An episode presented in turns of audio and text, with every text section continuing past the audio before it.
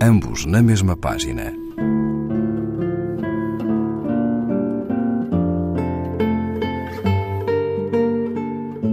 Um programa de Raquel Marinho.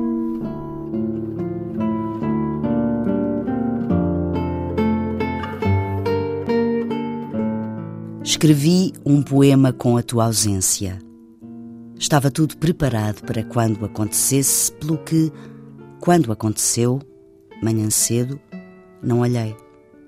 Porque se olhasse, se passasse os olhos pelas pessoas que àquela hora tomavam cafés e pequenos almoços, veria olharem para mim como se fosse um louco, um excêntrico, até talvez mesmo um poeta. Àquela hora da manhã, de caneta e papel, a ocupar uma mesa, quando não havia mesas e as pessoas se queriam sentar. Olhava para a tua ausência. E a tua ausência deu um poema. O poema que eu não queria escrever, porque só o escreveria na tua ausência e eu não queria que te ausentasses nunca.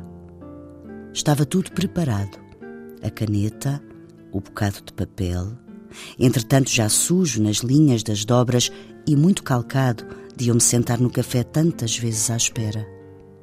De vires de lá de dentro, de fazer uma coisa qualquer, ou de não vires nesse dia, sem eu saber, começo de férias, o pai doente, atrasos nos transportes.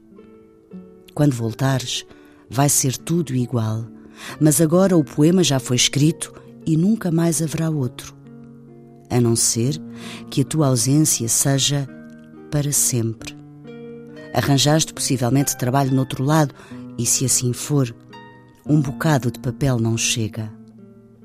Para o caso de ser preciso, o que só hei de saber ao fim de 15 dias, vou comprar uma resma para escrever um livro.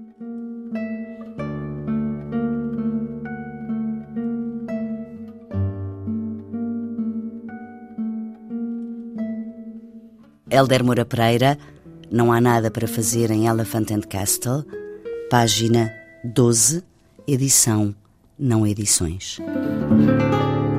Ambos na mesma página. Um programa de Raquel Marinho.